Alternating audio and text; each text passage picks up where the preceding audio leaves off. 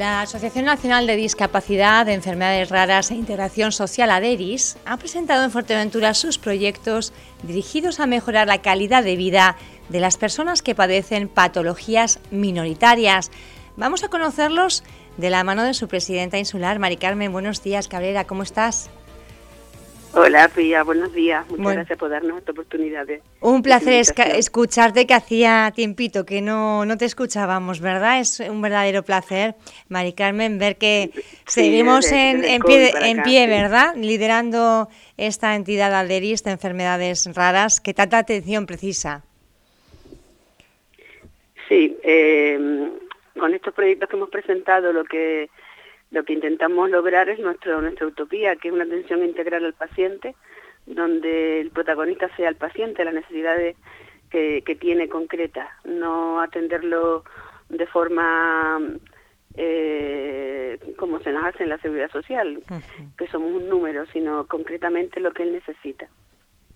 Por eso han presentado varios proyectos. Eh, uno es un poco mm, el proyecto estudio Existo, es un poco hacer un diagnóstico de la situación de las enfermedades raras en Canarias. ¿Hay datos hasta ahora, Mari Carmen? Mm, lo que hay son datos estadísticos, no hay datos eh, concretos, por así decir. Eh, se sabe que en Canarias, como en general hay unas 140.000 personas afectadas, porque las enfermedades raras afectan del 6 al 8% de la población, esto es 7 de cada 100 personas, entonces de ahí se saca una estadística que dice que son en total de 140 a 170 mil personas, pero no sabemos concretamente cuántas hay.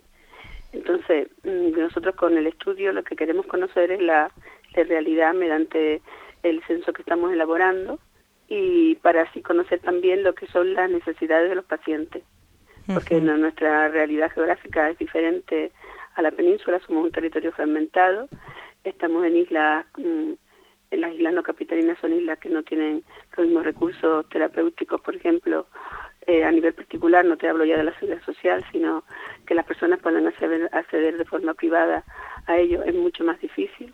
Entonces queremos conocer todas esas realidades que se presentan para poder crear líneas de apoyo y, y los recursos necesarios para que los pacientes se sientan en condiciones de equidad respecto a los pacientes que viven en Isla Capitalina. Esa es nuestra la misión del estudio, conocer las necesidades, conocer la realidad para crear el, apoyo y el acompañamiento que los pacientes necesiten.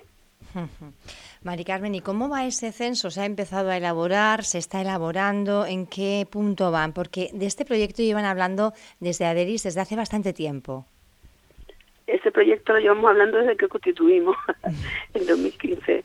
Lo que no habíamos conseguido era la, financiación. del proyecto. Entonces, en los presupuestos, perdona, pero es que estoy afónica. Tranquila. No sé si me oyen. Perfectamente. De todas formas, vamos a hacer una entrevista cortita porque ya le veo que está, ¿verdad? eh, esforzándose mucho. Llevo unos días media afónica. Otro día, cuando esté mejor, si quiere, eh, voy al estudio y hablamos. Sí. Eh, que a mí no me molesta, es porque los oyentes no me van a ir bien. Eh, el censo lo empezamos, el estudio lo empezamos el año pasado. Eh, nos, adjudicaron una subvención denominada en los presupuestos del gobierno de Canarias 2021, este año también, y con ella, con ese, con esas subvenciones como hemos empezado a trabajar en la realidad con profesionales, porque antes estábamos haciéndolo todo de una manera eh, prácticamente con voluntariado. Entonces, eh, hemos logrado llegar a, un, a unas 35 personas en Canarias, pero no es suficiente. Necesitamos, necesitamos al mínimo llegar a 47, porque hay un estudio nacional que se ha hecho con 47 personas en Canarias. Entonces nosotros queremos superar ese número. Y por eso es, eh, son estas jornadas informativas, para poder llegar a la población y a los profesionales que están mm, atendiendo a estos pacientes, que en su caso son profesionales sanitarios, facultativos, trabajadores sociales. Entonces, ese, ese es el objetivo, llegar a los pacientes para que los pacientes hagan los cuestionarios del estudio y se beneficien de, de, los proyectos. Y nos está costando bastante porque está costando la colaboración de la administración. Es duro decirlo, pero es así cuesta la colaboración de la administración, que es la que está financiando eh, en este caso estos, es una, proyectos. Es una paradoja porque no eh, nos, nos subvenciona el gobierno de Canarias mediante el Servicio Canario de la Salud, pero el Servicio Canario de la Salud y el gobierno de Canarias pueden obligar a los médicos, ni al personal sanitario, ni a los ayuntamientos a que colaboren, porque eso no se puede hacer. Tienen que ser voluntariamente ellos que, que, lo hagan. Entonces, por ejemplo, las jornadas que hicimos ayer, antes de ayer, perdón, se hizo una invitación a los trabajadores sociales de la isla, por ejemplo, y solamente vino uno del ayuntamiento. Y no sé si de manera online, que habían cuatro personas, sé que estaba un trabajo social sanitario, pero no sé si hay alguna persona más. Y son cosas que te, te frustran. Entonces ahora lo que hemos decidido pues ir nosotros a los ayuntamientos a presentar el proyecto y nosotros al hospital a presentar los proyectos y tocar todas las puertas porque el, el estudio lo cerramos el 15 de julio aunque luego continuaremos con el censo, pero lo que les estudio, que es el análisis mediante los cuestionarios, y luego la trabajadora social, cuando tú has elaborado el cuestionario, te, llama para elaborar el censo, y a partir de ahí detectar tus necesidades y ponerse a trabajar en ellas, pues mmm, ahora pues iremos puerta por puerta, porque necesitamos pacientes, necesitamos hacer un estudio bien hecho. Eh, y luego esta jornada no solo son aquí en Fuerteventura, como el estudio es a nivel regional, nuestros servicios son a nivel regional.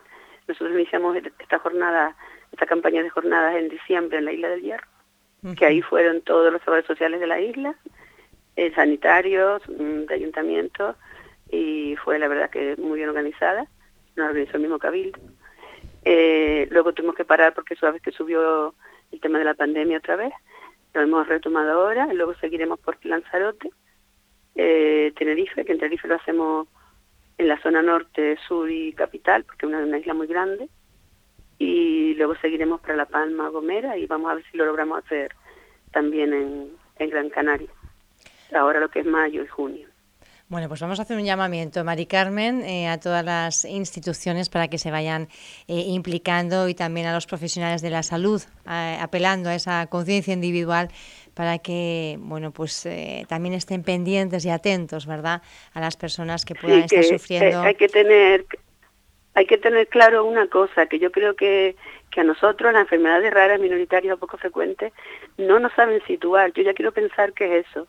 Eh, a ver, yo quiero mm, a quien lo oiga, un responsable público, las enfermedades raras solamente significa que afectan a pocas personas, nada más. Y somos enfermedades que afectan a todas las áreas de la medicina. Somos enfermedades que son discapacitantes, invalidantes, degradativas y crónicas. O sea, tenemos que ver con discapacidad y dependencia. Y también hay cánceres que son raros. Prácticamente los cánceres infantiles, por ejemplo, son raros. Entonces, somos todo eso. Eh, ubíquenos en enfermedad, discapacidad y dependencia. Y porque yo veo ya que es que mm, llevamos siete años trabajando, moviéndonos, tocando las administraciones y todavía no saben quiénes somos o de qué vamos, por así decirlo. Y nuestra misión es darle una atención personalizada al paciente, nuestra misión como asociación. Y ahora que hemos conseguido las subvenciones para eso, eh, mediante la subvención nominada del Gobierno de Canarias, el Cabildo de Fuerteventura también nos ha dado una nominada, pues vamos a trabajar y necesitamos la implicación de todos, porque no solamente se necesita dinero, también se necesita la aplicación de la administración y la colaboración con los profesionales, con los espacios, eh, con, con, movimiento, con, con interés. Eh, no sé si me explico. Porque hay, más, mayor. hay más enfermedades que, que, que las que no sé cómo es que ya no sé cómo decirlo porque mm, si fuéramos la asociación española contra el cáncer o fuéramos la es fácil identificar pues ya tendríamos hecho ya tendríamos un camino pero nosotros estamos rompiendo mentalidades no mm, no sé si me explico eh, y, y, cuesta eh que yo cada vez me siento más frustrada en ese sentido porque ya no sé cómo transmitirlo eh, mm, es que el apoyo de la administración es fundamental porque además mm, con esta pandemia eh, todas las enfermedades se han dejado para atrás, todas. Se ha dado prioridad al COVID, pero en las enfermedades raras, poco frecuentes minoritarias, ha sido muchísimo peor, porque se nos ha dejado totalmente aparcado. Entonces ahora todo se complica más el tema de la salud. Yo, por ejemplo, yo llevo dos años y ahora me, me han empezado a hacer estudios otra vez, porque sin atención médica especializada, sin ninguna prueba, sin nada. Y así muchísima gente de la asociación. Entonces, eh, ahora estamos empezando otra vez a evaluarnos, a ver los tratamientos, a ver cómo estamos. Pues ese tipo de cosas lo que hace es agravar tu situación. Aparte de lo que de lo que significa para nosotros este virus, que es una para las personas que estamos muy deprimidas, eh, todavía no ha acabado el COVID, ni ha acabado los cuidados, ni ha acabado nada. Entonces, nuestra situación es, delicada, por encima de las de otras enfermedades más frecuentes, ¿no? Entonces, mm, necesitamos ahora más que nunca ese apoyo.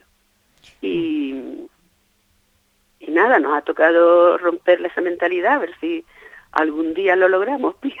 bueno, eh, seguro que sí. Yo creo que, que muchas veces se cuesta cuesta darnos cuenta, ¿verdad? Eh, cuesta, bueno, pues tener sensibilidad, sobre todo contra con lo que quizá todavía no se conozca tanto y por eso, bueno, pues hay que seguir insistiendo y, valorando el trabajo que estáis haciendo. Yo sé, Mari Carmen, además, que a nivel eh, personal, pues las cosas no son siempre fáciles y además teniendo que llevar las riendas de la asociación y romper barreras, pues no siempre es un camino de rosas, como bien decías. Vamos a pedir esa implicación de la Administración y también de los eh, facultativos, de todo ese personal sanitario que puede contribuir con un poquito de voluntad y atención a que este estudio se pueda llevar a cabo y llevar esa atención integral a todas las personas que lo necesiten. Mari Carmen, eh, te espero por aquí prontito, ¿vale? Y un abrazo grande. Sí, mira, también quería, si me permites un momento, sí el día 9 de mayo en, el Centro Insular de Juventud, Antigua Universidad Popular, a las 10 y media, de 10 y media a 11 y media más o menos, vamos a hacer un acto en memoria de nuestro compañero Luca Vargas Martín, que murió el 9 de mayo hace dos años en la pandemia. No pudimos despedirnos de él ni de su familia, darle un abrazo y vamos a hacerlo ese día. Y también vamos a presentar el proyecto que hemos hecho en, en, en educación primaria en la isla, que lleva su nombre, que es Educación Inclusiva pues están invitados. De todas formas, ya, ya lo Educación inclusiva se ha llevado a cabo en los centros de escolares de Fuerteventura, ¿verdad? Sí, un proyecto de educación inclusiva que nos ha subvencionado la Consejería de Educación y Juventud del Cabildo de Fuerteventura y con la subvención genérica que ellos sacan todos los años. Y le hemos puesto en memoria de Lucas para educar a los niños y a las niñas en lo que es la inclusión social de, las personas con discapacidad y en este caso enfermedades raras. Pues será un buen momento para acompañar a, esa familia en esa despedida a Lucas eh, Vargas que no se pudo realizar y se convirtió, ¿verdad?, en ese símbolo de la lucha de las enfermedades raras, también de la dependencia aquí en Fuerteventura. Aprovechamos y mandamos un abrazo a la familia y a los amigos de Lucas. Y estaremos muy pendientes ese 9 de mayo, de 10 y media a 11 y media en la Universidad Popular. Hacemos ese llamamiento para que la gente pueda acudir y despedir a, Lucas como merece. Mari Carmen, un abrazo enorme. Gracias. Gracias a ustedes de corazón. Un abrazo, De corazón. Buen día.